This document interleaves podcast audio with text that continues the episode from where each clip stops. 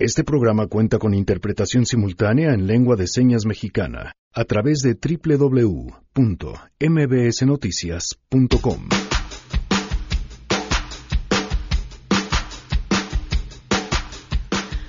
Muchos temas para la mesa ciudadana de este lunes, desde los nombramientos de las fiscalías, el posible nuevo aeropuerto en Tizayuca y declaraciones patrimoniales de los miembros del gabinete. Acerca de lo de este bien que se reporta, no manifestó el secretario de Comunicaciones, hoy él tiene que explicar. Mientras esperamos, tenemos también buenas noticias y más. Quédense así arrancamos este lunes a todo terreno. MBS Radio presenta A Todo Terreno con Pamela Cerdeira. You look into these eyes. They burn with fire. Yeah. Until the end. Janine, muy buenas tardes. Hola Pam, buenas tardes. Oye, eh, arrancamos este, la semana, bueno, ya es, es como la semana del amor. Ajá. Y luego nos piden muchas canciones y en un día no cabe. Entonces dije, esta semana que sea amorosa. Ok. O sea, arrancamos con canciones rockeras de amor. Podemos hacer un rompesemanas, un rompesemana el Claro. miércoles y hacerlo de canciones de desamor. Sí, yo creo que hay que hacerlo de los dos lados. Órale. Del mal de amores y, y del amor. De ahí, ok. El mi- 13, Ajá. no, el 13 que sabe Es el día del amante, claro. Tiene que ser cachondo. Mañana que sabe el desamor. Ok, perfecto. Y que nos vayan dando sus propuestas. Me parece muy bien, gracias, Janine. Gracias. Arroba Janine MB, sus propuestas de la música. Y el viernes el tráfico va a estar, ¿qué les digo? 14 de febrero, que la ciudad enloquece, quincena, eh, viernes, ya de por sí. Porque el 14 es jueves, ah, yo voy a celebrarlo el viernes, entonces el viernes va a haber mucho tráfico porque yo y no sé cómo celebro. Discúlpenme, 14 es el jueves, mea culpa, hijo, este año llevamos de mea culpas. Eh, bueno, pero entonces el viernes con más razón va a haber, con más razón va a haber tráfico. Bueno, pues va a haber tráfico desde el jueves. ¡Ya! Gracias por acompañarnos a todo terreno. Bienvenidos en este lunes, 11 de febrero del 2019. El teléfono en cabina 5166-1025. El número de WhatsApp 55 33 32 95 85. A todo terreno arroba mbs.com. Y en Twitter, Facebook e Instagram me encuentran como Pam Cerdeira. Eh, padeciéndome esta tarde, Erika Ordóñez, eh, nuestra intérprete de lengua de señas mexicana, la pueden ver a través de la webcam en mbsnoticias.com. Bueno, pues varios temas. Y creo que uno de los temas que hoy nos atañe y, que a mí me lleva a hacer una reflexión es de qué hablamos cuando estamos hablando acerca de hacer valer la ley. De que no se permita corrupción en las compras de gobierno, o de que los policías no pidan ni acepten mordidas, de que los delincuentes sean juzgados y paguen con cárcel por sus delitos. Creo que la respuesta a esta pregunta no debería de ser tan complicada. Después de todo, pues las reglas ya están ahí trazadas. Sin embargo, cumplir la ley tiene y siempre ha tenido sus peros. O sea, está mal la corrupción, pero no vamos a perseguir a todos porque hay que ver hacia adelante. Bueno, un grupo de personas toman un auditorio, le cambian el nombre, transmiten sin permiso una estación de radio ilegal, pero pues lo vamos a dejar pasar porque si no nos van a armar un desastre. Un grupo de maestros tiene tomadas las vías del ferrocarril afectando a miles de familias, pero están buscando que se cumplan sus demandas. Y el pero se dibuja casi siempre en donde está el miedo del costo político que tiene hacer valer la ley. Entonces así vamos, eligiendo qué delitos sí y qué delitos no, qué corruptelas sí dejamos pasar y cuáles podemos considerar como pecados menores. 27 días de bloqueo a las vías de ferrocarril que se suman ya en Michoacán. La iniciativa privada reporta pérdidas millonarias. Ellos, la IP, podrían ir a bloquear la puerta de las casas del gobernador o el representante del gobierno federal o del secretario de Comunicaciones y Transportes. Bueno, el de Houston no, ¿verdad? Porque no estaba reportado. Pero ellos seguramente sí aplica la ley. Mientras nuestra moral siga repleta de peros, seguiremos repitiendo los mismos errores. Y justamente para hablar sobre este tema, saludo a Marco Antonio Duarte, corresponsal de MBS Noticias, que más eh, se nos cortó la comunicación, pero estamos intentando volverlo a contactar, justamente para que nos hable acerca de estos 27 días de bloqueo de pues un grupo que decidió permanecer más allá de las negociaciones y las consecuencias que ha tenido, según reporta la IP, pues por los trenes que prácticamente no se pueden mover ahí. Bueno, más adelante vamos a platicar con él sobre este tema. Eh, mientras tanto, les recuerdo cómo podemos estar en contacto: 5166-1025, número WhatsApp 55 33 32 95 85. En otros temas, ¿qué consecuencias creen que debería tener que un funcionario público omita información en su declaración patrimonial? El gabinete. Van dos.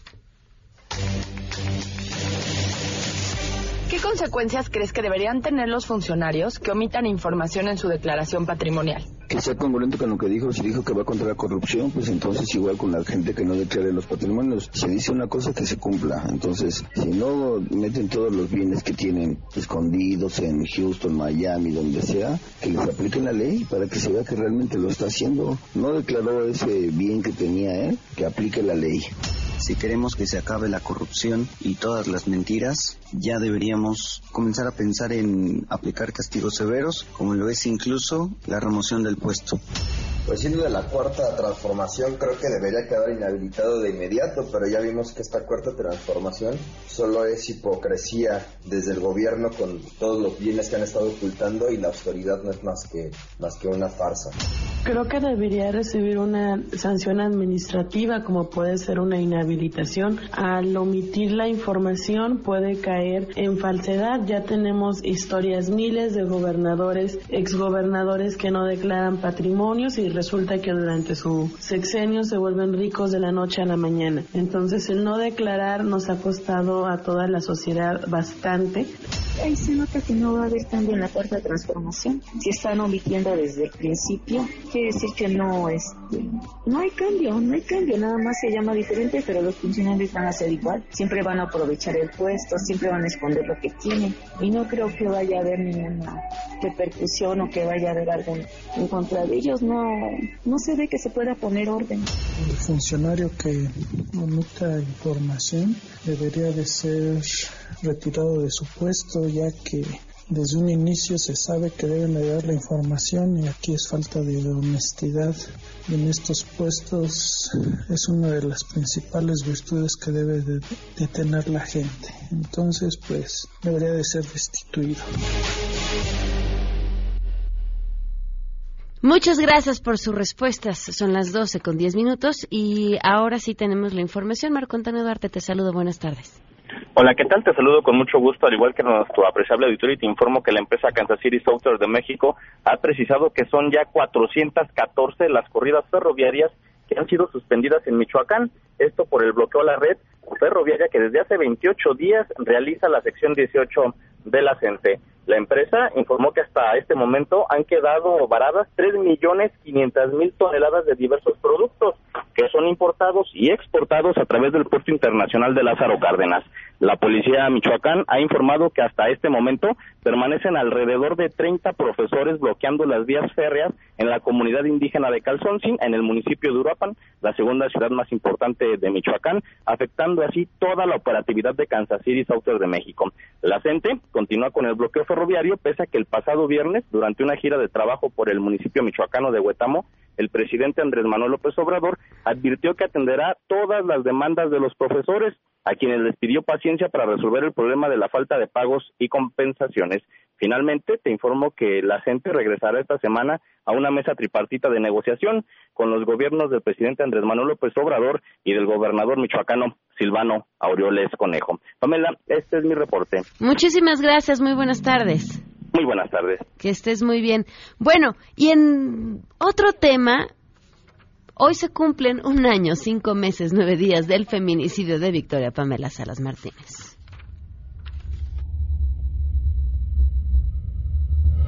que siguen las investigaciones, siguen esperando y, y teniendo todavía los resultados de las de los este peritajes que mandaron a analizar a tres meses todavía están esperando los resultados de esa, de esa investigación todavía. Victoria, pues nada. Nosotros contamos un año, cinco meses, nueve días de este feminicidio y seguimos en espera de justicia. Y justamente sobre el tema de la violencia eh, en contra de las mujeres, le agradezco a Guadalupe Almaguer, secretaria de la Comisión de Igualdad de Género del Grupo Parlamentario del PRD en la Cámara de Diputados. Gracias por acompañarnos. Muy buenas tardes. Pamela, te agradezco infinitamente. Además, quiero que sepas, antes de que se me vaya el tiempo, que soy fan de tu programa de este todo terreno. Cuando puedo, lo escucho. Ah, muchísimas gracias. Y cuando no puedas, tenemos un podcast en donde lo puedes descargar. Así es. Pues aquí estamos en la Cámara este, señalando las omisiones, el, el desprecio, Pamela, que se tiene en esta administración sobre un flagelo nacional y en el que ahora se le aunan en los últimos meses la desaparición y los feminicidios en contra de las niñas. Y también, como tú bien sabes, eh, el tema de los intentos de secuestro en el sistema metro.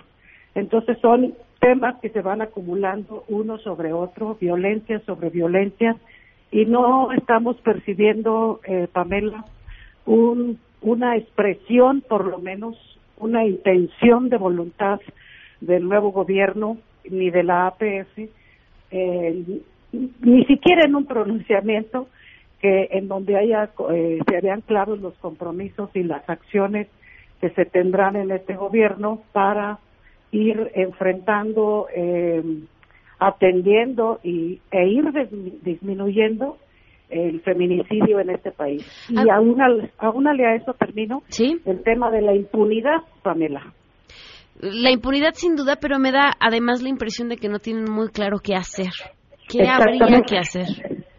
Exactamente, y en lugar de, de eso, de proveerse de información en este país, tenemos especialistas, ya tenemos eh, protocolos que si bien es cierto no son del todo eficientes, eh, Pamela, también es cierto que pueden perfeccionarse y que se pueden sentar perfectamente en la mesa los que tengan y las que tengan que sentarse a perfeccionar los protocolos, el reglamento de la alerta de género y todos, todos y todas, Pamela, los operadores de justicia, desde el primer respondiente hasta quienes juzgan, que no juzgan con perspectiva de género.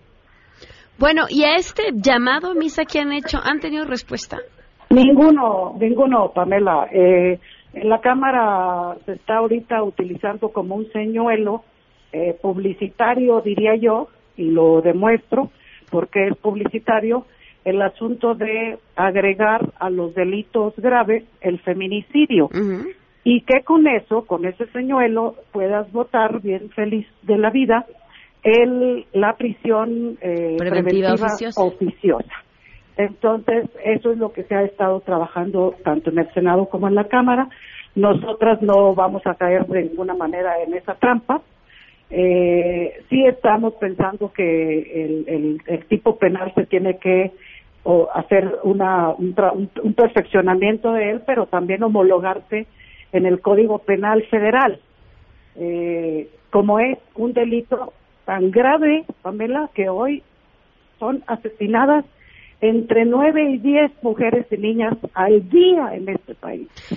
La prisión preventiva oficiosa no es, desde tu punto de vista, la salida para resolver el problema. No, no, no, de ninguna manera.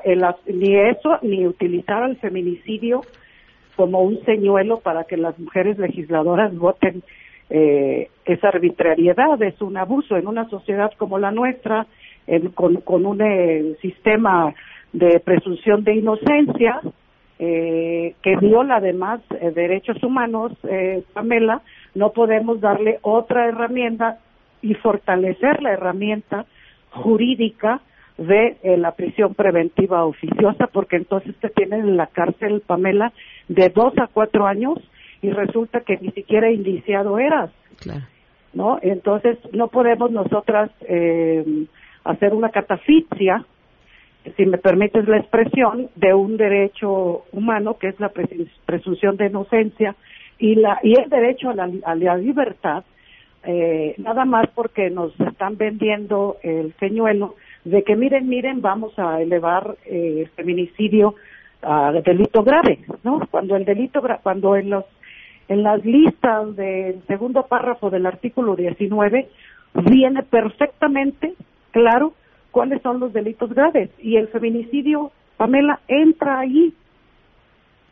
Entonces estamos en una situación un poco complicada, Pamela, las mujeres mexicanas, por supuesto desde mi espacio legislativo como representante popular, eh, yo voy a seguir insistiendo, también mi grupo parlamentario, hay eh, movimiento, una parte por lo menos del movimiento nacional de mujeres y feminista eh, exigiendo eh, la toma de el, la toma en cuenta desde el poder, desde la autoridad y que nos digan eh, de manera responsable eh, cuáles son las propuestas del gobierno, porque lo que sí escuchamos de manera grosera y oprobiosa mi querida Pamela, es del presidente de la República decir hace unos días que el feminicidio es resultado de la desintegración familiar, el, aumento de los divorcios, incluso el neoliberalismo. El neoliberalismo, sí. ¿no?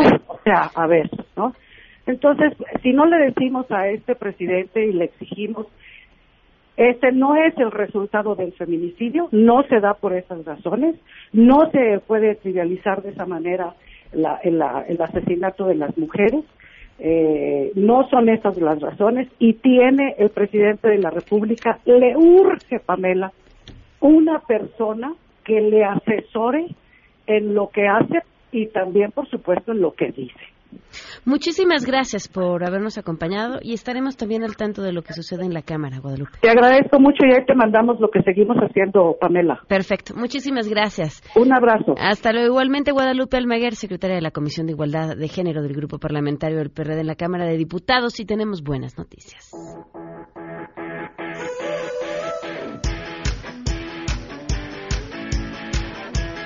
Citlali, portadora de buenas noticias, esta tarde te escuchamos. Citlali, ¿cómo estás? Hola, Pamela. Buenas tardes a ti también, a nuestros amigos del auditorio.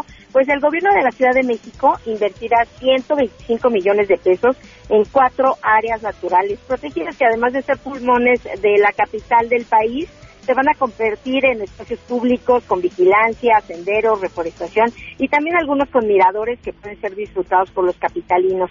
La jefa de gobierno, Claudia Sheinbaum, informó que el acceso será gratuito y va a estar custodiado por la Secretaría de Medio Ambiente de la Ciudad de México, pero vamos a escuchar parte de lo que explicó. Las áreas naturales protegidas no solamente van a tener esta inversión que tiene que ver con las dos partes, como mencionó la Secretaría de Medio Ambiente, sino no solo son senderos especiales para poder disfrutar, sino también una reforestación adecuada a las especies de la zona a partir de los programas de manejo que tienen estas áreas naturales protegidas. Pero además a partir de esta administración se están poniendo responsables por cada área natural protegida que antes no existían, eh, vigilancia en el momento en que se abran y evidentemente van a tener un reglamento.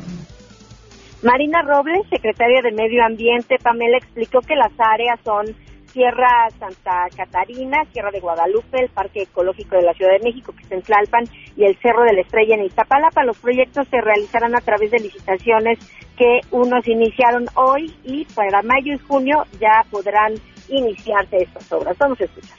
El planteamiento es que podamos mejorar las condiciones ambientales de las áreas naturales protegidas de la ciudad, eh, a la vez que abrimos estos espacios al gozo de los habitantes de la ciudad, eh, en la idea de que algo que se conoce se valora mejor y algo que se valora mejor también se conserva mejor. Y las áreas naturales protegidas que vamos a intervenir en este primer momento son cuatro, la Sierra de Guadalupe, la Sierra de Santa Catarina, el Parque Ecológico de la Ciudad de México y el Cerro de la Estrella, en el que haremos una inversión en este año de 125 millones de pesos. Pamela, mi reporte al auditorio. Muchas gracias, muy buenas tardes. Buenas tardes. Vamos a una pausa y regresamos. En unos momentos, en A Todo Terreno. Mesa Ciudadana y vaya que hay temas para discutir, quédense aquí. Regresamos a Todo Terreno. A todo terreno con Pamela Cerdeira. Continuamos. Queremos escucharte. Marca el teléfono de cabina 5166125. A ver, yo lo tengo hace 10 años y lo compramos con nuestro trabajo. Tenemos 100 años trabajando, 50 yo y 50 él. Nuestro patrimonio se ha hecho peso sobre peso durante 100 años. Todas las copropiedades o todas las propiedades de terceros no tenían la publicidad inmediata o automática y que tendría que haber, digamos, una nota aclaratoria de puño y letra. Ella sabía que esta información en el sistema de Claranet no iba a ser dada de alta de forma automática. Acerca de lo de este bien que se reporta, no manifestó el secretario de Comunicaciones. Hoy él tiene que explicar. A todo terreno. Pues arrancamos con ese tema. Pablo Giró, bienvenido, ¿cómo estás? Bien. Gracias, José Antonio Newman. ¿Cómo, ¿Cómo te va? Muy bien, gracias. Paulina Gutiérrez, ¿cómo estás? Buenas tardes, bien, gracias. Bueno, pues que nos preguntábamos cuántos años de trabajo sumaría el secretario de Comunicaciones y Transportes para hablar acerca del departamento. Pero más allá de eso, ¿por qué ocultar departamentos y qué tendrí- cuál tendrí- cuáles tendrían que ser las consecuencias de que tu declaración pues no esté como debe? Pues mira, hay varios temas aquí, ¿no? El uno es que las formas que se usan no son tan buenas las que están usando ellos. El, cuando se hizo el Sistema Nacional Anticorrupción y aquella famosa 3 de 3, Ajá. eh, se hicieron mejores formas, pero no se han vuelto oficiales y no las han usado.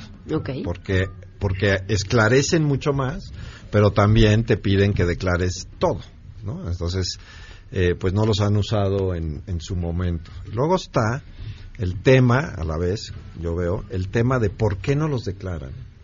Cuando es gente que ha trabajado en el sector privado por muchos años y los puede declarar. Y yo creo que tiene que ver con esta idea que ha hecho Andrés Manuel de que La todos los que tengan dinero son malos y todos por naturaleza, ¿no? Es decir, no hay manera de obtener dinero eh, por a- bien hecho, ¿no? Según su mística, todos los ricos son malos porque son ricos y entonces estas personas que pues han trabajado y tienen dinero lo esconden, porque no, yo no entiendo por qué lo harían, ¿no? Porque además el, creo que el departamento de Jiménez Espriu es de hace 25 Ajá. años. 92, ¿no? Decían que Así es. compró en 92. O sea, no tendría por qué decir, no, no declararlo, excepto por eso, ¿no? Y también la, la declaración de Poncho Romo a mí se me hizo, Sospechosa. bueno, se me, se me hizo que ocultó todo, ¿no? Porque el señor ha sido un empresario exitoso, es socio de varias empresas que yo conozco, que además debería darle mucho orgullo, ¿no? Y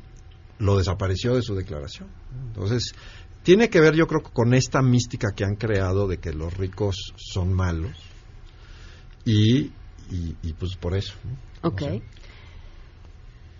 ¿Las dos? Este, yo, yo te preguntaría, Pablo, tengo entendido que los nuevos formatos para la declaración de intereses y de patrimonial y fiscal ya tienen que los nuevos que aprobó el, el, eh, El Comité Nacional. Coordinador del Sistema Nacional Anticorrupción ya se tienen que poner a fuerza obligatoriamente a partir de marzo. No sé si entiendo. Sí. Para mí lo que me preocupa es que escuché a la, a la secretaria de Función Pública diciendo que estaban muy complicados los nuevos y que los iban a modificar. Miren la importancia de que en este en esta aprobación, en esta generación de nuevos formatos para que la ciudadanía tuviera mayores elementos de transparencia y, y- y que los funcionarios pudieran rendir cuentas sobre sus intereses y patrimonio, este estuvo el Banco Mundial, estuvo la sociedad civil, estuvo todo el comité coordinador, que son la Auditoría Superior de la Federación, eh, la Función Pública, el Eh, Comité de Participación momento, Ciudadana, la PGR, ¿no? Entonces, si ya se aprobaron, es- y esto se hace para combatir la corrupción, y estos mecanismos son muy importantes porque los que llegan al poder, digan lo que digan, no son ángeles. Somos humanos y vamos a tender a abusar del poder, a bueno. Unos ya sabemos. Unos que lo ya han saben, hecho exactamente, a esconder bienes, aunque estos sean, ¿no? Lo han escondido sin tener por qué hacerlo. Entonces me parece muy preocupante que la que el nuevo gobierno quiera cambiar y derribar eso que ya fue un consenso, ¿no? Este entre todos, digamos. Bueno, pues yo desde siempre he visto que Andrés Manuel no le quiere dar la atención que debería al sistema nacional, porque lo tiene en el discurso, pero no ha hecho nada, no se ha reunido con la gente, no le han pasado recursos, no ha dado, digamos, un impulso al, a lo que ya está creado, que es el sistema nacional lo que intenta hacer es justamente que haya la detección de dónde están los puntos donde puede haber posible corrupción para cambiarlo y que no se dé, no de tratar de meter a una persona. O sea, está perfecto con su discurso, pero no con los hechos. Yo no veo que este gobierno, por más que diga mucho el discurso, esté realmente atacando la corrupción. A mí lo que me parece es que en el centro de el, la nueva política de López Obrador viene como valor el tema de la pobreza, ¿no? O sea, somos po pobres y somos eh, íntegros, ¿no? Entonces, más allá de si los formatos o no los formatos te permiten, son complicados, que es un parte técnico que hay que mejorar ciertamente y hay que llevar a cabo, ¿no? Hay una parte en donde la parte técnica no pasa por esos dos valores, ¿no? O sea, bien hubieran podido decir, pues miren, el formato no lo permite, pero aquí está mi declaración, la hago pública porque voy con esos valores. Entonces, lo que lo que yo creo es, por un lado, no no cumplen con esos valores desde la cabeza y hacia abajo a su primer nivel, pero segundo, la cabeza está permitiendo que esos valores no se lleven a cabo, es decir, o eres íntegro o no eres íntegro, ahí, ahí no hay matices, ¿no? Y ahí el que López Obrador permita que hagan justificaciones, que justifiquen por qué no lo pusieron, más allá de si es bueno o es malo que lo tengan y cómo lo justifican tenerlo porque no habían sido funcionarios públicos, me parece que no había razón para esconderlos. Ya esconderlos me parece que no va con el valor de la integridad. Claro. Y ahí claro. no hay permiso que te no hay no debería haber permisión de vamos a justificar o que vamos a explicar o eres íntegro o no eres íntegro, no fuiste íntegro, te vas, se acabó. Eso debería ser congruente. Y yo creo que no. Y eso va a permitir de ahora en adelante cualquier cosa que después merezca una justificación. ¿No? Y ahora, ¿cómo le haces tú, presidente? ¿no? Para mantener en el discurso la integridad que era lo que iba a transformar este país. O sea, ya no la transformamos. Fernando Dora, bienvenido. Hola, ¿qué tal? Eh, perdón por llegar tarde. Aquí yo veo una, un tema que es mucho más profundo y mucho más preocupante. Es decir, López Obrador representa todos los discursos que por décadas se nos enseñó a creer. El presidente es bueno, es honesto, pero no porque haya una prueba de eso, sino por su propio carisma y por sus propias cualidades. Y eso hace que, de acuerdo, de una forma muy congruente a su viejo discurso, si el presidente es honesto, los demás van a hacerlo, cuando en realidad la lucha por la transparencia e integridad desde abajo hacia arriba y presiones de ciudadanos, está comenzando a reactivar esos viejos discursos. Y hemos hablado de 30 años de construcción de instituciones que nunca permearon en el imaginario. Y segundo paso, si eres bueno, si él es honesto, por lo tanto los contrapesos no existen los contrapesos no deben estar ahí. No son necesarios. Exactamente. Y otra cosa también muy importante, si eres bueno y es honesto y son atributos personales de él, los corruptos son malos por atributos personales de ellos. Uh -huh. Es decir, son enfermos, son personas indeseables y ese, es, y ese es el caldo perfecto para que un discurso de odio permee y se extienda. Es decir, las personas no son malas porque es, porque es una falla del sistema las personas no son malas o no son buenas según la según un discurso liberal. Pero a ver, no se no se cae aquí en este discurso de todos van a ser buenos porque yo soy bueno y porque yo los elegí, si en tu círculo más cercano que es el gabinete has tenido este descontrol en cuanto a las, algo no. tan básico como las declaraciones patrimoniales, ya que más sostiene el resto. Pero si tienes un si tienes un grupo de personas que durante toda la campaña han comenzado a creer que todas las personas que cometieron tanta corruptela son buenas, -huh. porque López Obrador las perdonó, es una aquí estamos hablando de un tema. Qué es lo que va a pesar más en este debate la evidencia que es completamente eh, que es una abrumadora. o lo que diga el líder y aquí estamos hablando de una gran lucha por el imaginario. Es una lucha por el imaginario que no hemos sabido luchar. Uh -huh. y es una lucha por el imaginario que no se va a ganar estando todos los días reaccionando a lo que diga López Obrador, tratando de plantear un nuevo un, imagina, un imaginario que dejamos pasar tres décadas sin hacer esa chamba. Sí, claro, tienes razón, no se explicó que en realidad no es una lucha contra unas personas, sino contra todas las personas. Es decir, la naturaleza humana en todo el mundo, si no se contiene, te lleva al nepotismo, te lleva al llevarse beneficios a un grupo, te lleva al tratar a alguno de, de quedarse con los activos de los demás. ¿no? Eso ha sucedido en todo el mundo. La lucha con la contra la corrupción en todos los países ha sido ponerle límites institucionales a todo mundo. Exacto, que es la naturaleza humana, porque al final... Pero, porque aquí hay un problema, Pablo. Es, es decir, nosotros estamos aprendiendo a decir, en China están matando funcionarios corruptos. ¡Qué bárbaro! Debemos hacer eso. No. Cuando en realidad lo que... Ya hay, mucha, hay corrientes en Twitter que lo dicen. Cuando en realidad ese Tenemos tipo que de dejar cosas... de leer Twitter todos. Lo- lo es una, para mí me parece muy, muy significativo.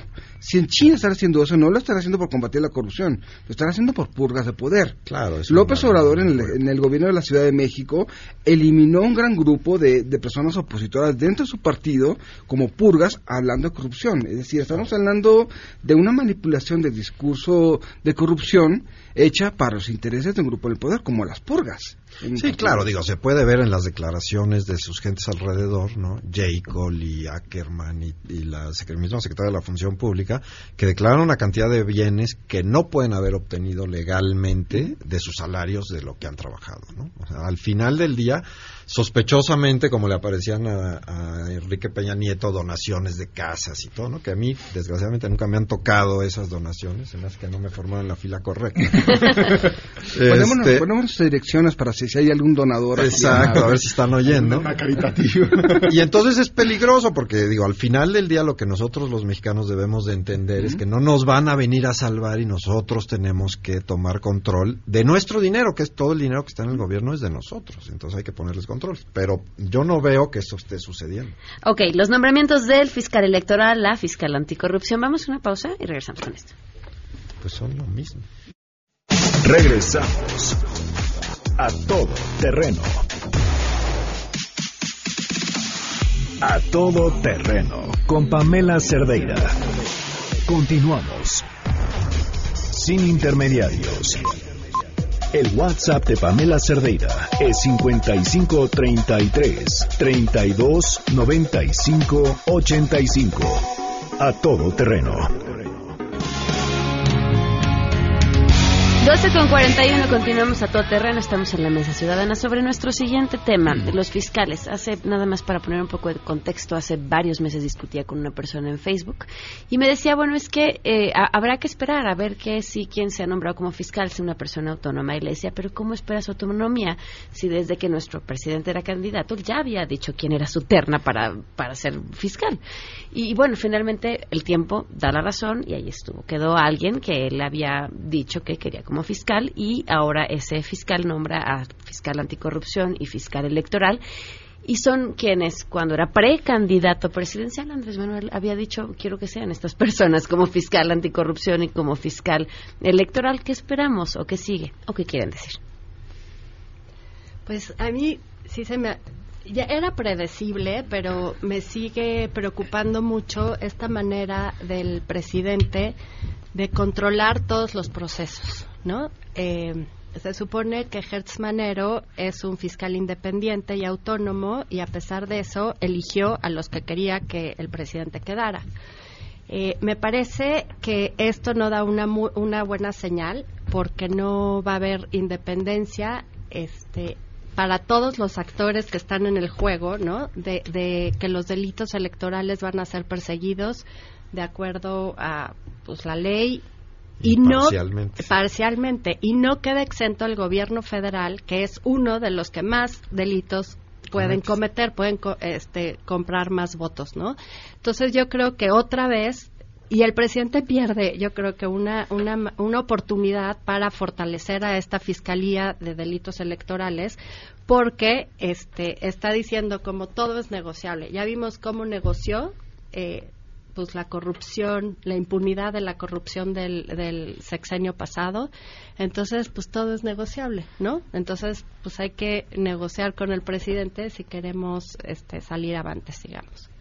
Sí, o sea, no cambia lo que ha venido sucediendo en México con la justicia, por la cual no hay justicia, es decir, se usa para vender impunidad y para reprimir opositores políticos y por lo tanto pues no hay una verdadera justicia y no hay un estado de derecho y tenemos la impunidad rampante y pues la inseguridad que es una consecuencia de esto, ¿no? Entonces la gente que espera que Andrés Manuel ahora con los militares resuelva el problema, pues no va a suceder porque al final seguirá habiendo un fiscal que responderá a motivos políticos y no motivos nada más de justicia. Pero no estamos jugando aquí el juego del propio López Obrador con esto, es decir, creo que necesitamos volver a un back to basics. ¿Cómo? de vuelta a los principios, principios básicos. ¿Qué es independencia para estos parámetros? Es decir, eh, una carrera acreditable, uno partidista o cinco años partidismo. ¿Qué es independencia a final de cuentas? Sabemos muy bien que son personas muy cercanas al observador. Realmente aquí obviamente hay un problema de independencia claro pero si no comenzamos a decir qué parámetros serían aceptables, qué parámetros no serían aceptables, vamos a volver a, hacer las calificaciones o descalificaciones de coyuntura política. ¿Cuáles son los cuáles tendrían que ser? Discutamos eso. ¿Cuáles a mí me parecería de entrada una carrera acreditable, clara y reconocida por sus pares dentro, de dentro del ámbito al que va a, competir. ¿La cumplen en estos parámetros? No. no. Ok. Pero yo, no sé que sí, yo no sé que sí. Lo que sí me queda claro es que no. Y esto que ha sucedido, no necesitamos entrar a mucho debate para decir esto no. O sea, ya sin entrar a calificaciones, a, categorías eh, técnicas o, académicas, creo yo, este, podemos ver, ¿no? Sí, esto evidentemente no es, o sea, no es la persona que no vivía en el ámbito, no era un, un prestigio en el ámbito, que acabó siendo el cuarto para las doce, porque además nadie sabía de él hasta el cuarto para las doce. No lo revivieron entre los muertos. Y es muy no es, perdón, no es, no me parece que haya una cuestión de parcialidad cuando los candidatos que él nombra en ejercicio autónomo sean aquellos que el presidente ya dijo que son los que quieren, ¿no? Independientemente si son buenos o malos, ya nada más por ser los mismos me parece que ya no va. Sí, ¿no? Yo que soy muy cínico, es decir, yo siempre le digo a mis alumnos, eh, cuando, cuando hablamos de temas de independencia, el único la única persona independiente sería aquella persona que no se viene del Himalaya y de pronto se, de pronto en un viaje con ayahuasca se dio cuenta que se iba a dedicar a la política después de perder a su esposa e hijos. O sea, son cosas, no hay independencia total, no, no hay una autonomía. Pero creo que eso es muy bueno si no queremos comenzar a caer en el abdomen, en el abdomen por caso por caso, y tenemos que comenzar a tener ya desde desde ahorita un cierto conjunto de parámetros y criterios que ayuden a definir qué es independencia y qué no lo es. Y creo que es lo que estamos ahorita. Bueno, sí hay, hay varios colectivos que se, se han dedicado a, hablar de, por ejemplo, los procesos de nominación, quitándoles al Ejecutivo este, las autoridades y que se haga eh, de una manera bien pensada y, que se investigue de antes y con tiempo a las personas para que luego no nos salga ahí los, las sorpresas de que resulta que era como aquel SAR antidrogas que nos nombraron y resultó que era del cartel, ¿no? Entonces, sí hay. Bueno, era alguien que tenía conocimiento. Claro, conocía íntimamente. conocimiento probado. Eso sí. Íntimo conocimiento. No, bueno, aquí al final es un poco el, el tema de que pues, es falta de voluntad política. Al final, no, como bien dices, no hay autonomías totales, no hay independencias totales, pero sí puede haber gente que tenga, digamos, cierta honorabilidad, cierto respeto y que no lo quiera perder. Y cuando tú nombras a alguien que ha sido tu empleado, pues automáticamente ya no es tan libre como debería de ser. Entonces, hay muchas cosas que se pueden hacer. En realidad lo que hay que hacer es procesos abiertos en donde se vean las calificaciones y participe mucha gente, como se hizo con los nombramientos, por ejemplo, del Comité de Participación Ciudadana, que no les han gustado nada porque no les pareció que se descalificaran a las gentes que ellos querían que quedaran. Y aquí hay otra cosa, yo creo que el presidente no fue, eh, no quiso dar la señal de autonomía. Yo creo que al contrario, ¿no? Este, porque yo sí pienso que tuvo oportunidad eh, de fortalecer estas dos fiscalías que no han servido en el pasado. No digamos que en el pasado se hayan funcionado, ¿no? Pero son dos eh, muy importantes que han sido pues demandadas por la sociedad y sí pudo haber fortalecido con un perfil que hubiera tenido experiencia en la persecución de estos delitos y que iba a poner a gente experta, ¿no? Independiente, fuera quien fuera. Ahora yo creo que ya se juega esa ¿no? Como que no, no, a mí yo creo que la señal que quiso dar es, no van a ser independientes, todo es negociable conmigo, ¿no?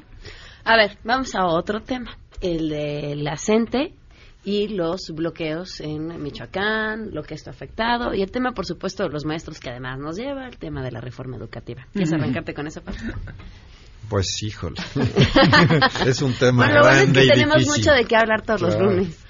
No, mira, es un tema difícil porque hay muchas cosas que se malentienden. Una, en México se malentiende la protesta social y se malentiende la represión a la protesta social y se malentiende las libertades sindicales y lo que debe hacer cada quien. ¿A qué, a qué me refiero? Los maestros, sobre todo los de la coordinadora, pero también los del CENTE, eh, tenían una organización dentro que ellos controlaban y que les clientelar que les representaba mucho dinero. ¿no? La coordinadora además es una ha demostrado durante toda su historia que es una organización criminal, ¿no? Es una organización que extorsiona, que en algunos casos secuestra, que Conviene. interviene vías de comunicación federales a propósito y además eh, como en México desde el 68 ha habido esta malinterpretación de lo que es el uso de la fuerza y qué sí se puede reprimir y qué no se puede reprimir, la gente lo ha llevado al extremo. Entonces, si tú ves lo que sucede en Francia ahora con estas protestas que le están haciendo al presidente, mientras la protesta sea tranquila, no pasa nada. Y en el momento en que se ponen a romper a algo propiedad ajena, Un dedo que muevas de uno, más. y salen los gendarmes con escudos y les ponen y los agarran y los arrestan. ¿Por qué? Pues porque ya rompieron la parte de la protesta y se volvió un acto criminal. Lo que está haciendo la gente hoy en día Es es, un un, acto acto criminal. que además está en el código, pues tú nos puedes decir. El Código y, Penal y son Federal. 30 años, ¿no? De cárcel por interrumpir una vía federal de comunicaciones. Y no se lo quieren aplicar. Y Más los delitos que se cometen en la comisión de ese, ¿no? Porque Además. tienes daños en propiedad ajena, tienes robos, tienes, tienes, tienes. Súmale. Tienes, súmale. ¿no? Y entonces el presidente se escuda en no aplicarles la ley y va con la Comisión Nacional de Derechos Humanos a pedirle que le diga qué hacer, ¿no? Y la comisión le, de le responde eso, le dice, oiga, usted es el que detenta el poder y usted es el que detenta la fuerza y la debe de aplicar para que se liberen estas vías que están cometiendo un delito, ¿no? Entonces, aquí el problema es la, la- el mal entendimiento de los derechos, ¿no? Es decir, el sindicato, aunque tenga razón en su reclamo, no tiene derecho a hacer ciertas cosas. El presidente sí tiene derecho a hacer ciertas cosas que no hace y nosotros no tenemos por qué sufrir estas cosas. Yo creo que se vio entrampado ahí, ¿no? Finalmente, López Obrador, durante muchos años, ¿no? Se vio beneficiado de Claro. estos movimientos.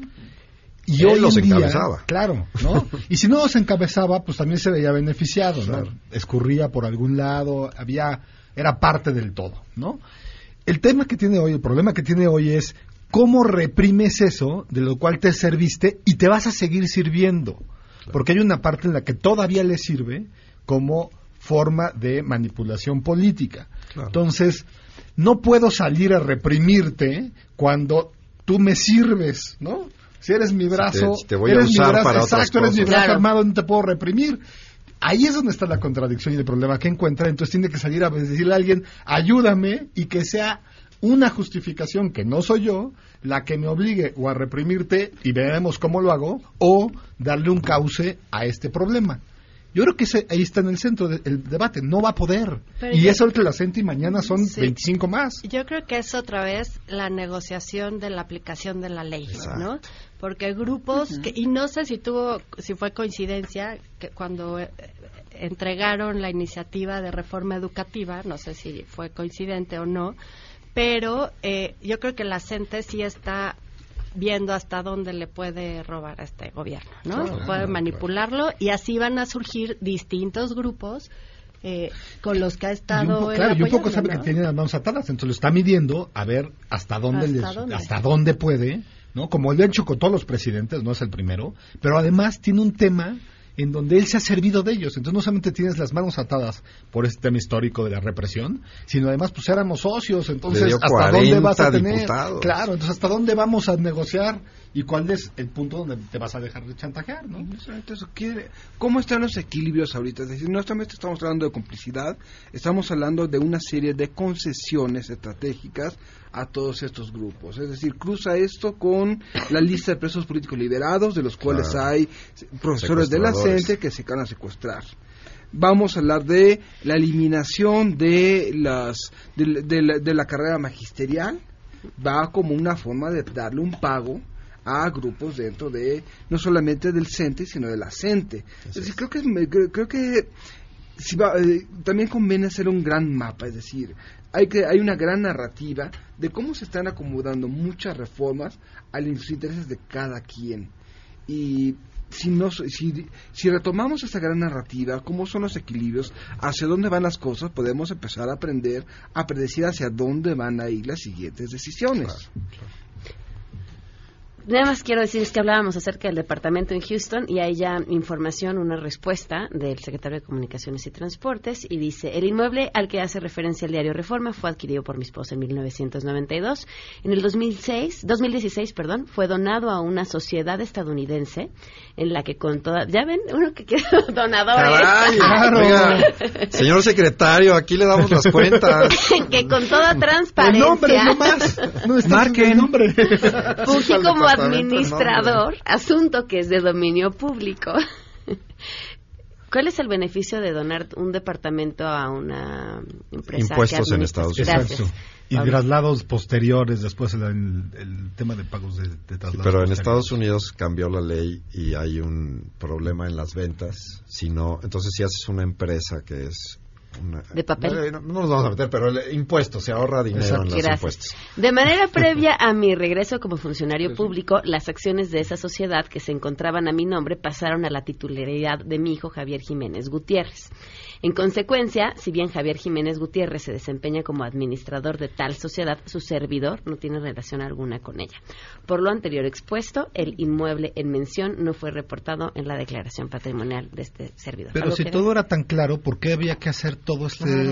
O sea, si era transparente, si era claro, si se compró con dinero que no venía del erario público ni de ninguna función pública, si había que por un tema bueno a su respuesta porque ya era de su hijo pues sí, pero me parece muy manchado después de todo, ¿no? Bueno, pues así pues es.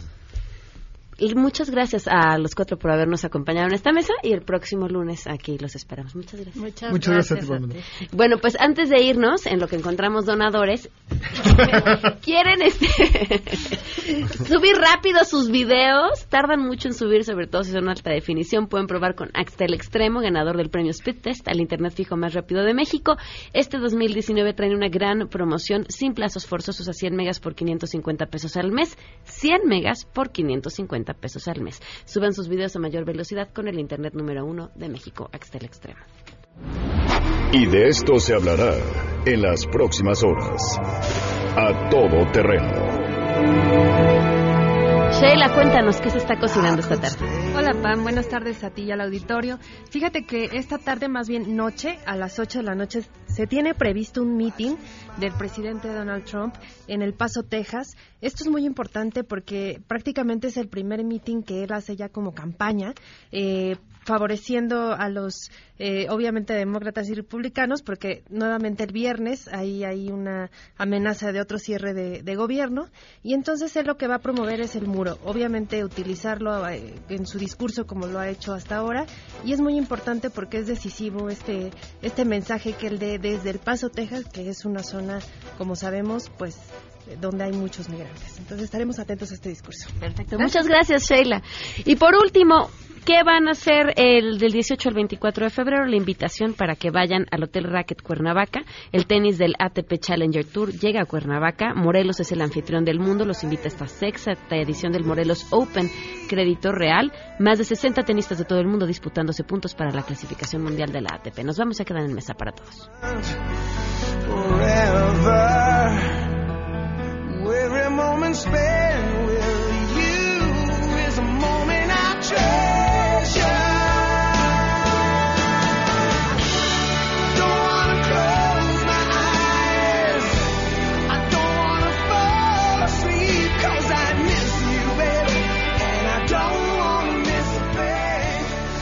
MBS Radio presentó A Todo Terreno con Pamela Cerdeira, donde la noticia eres tú.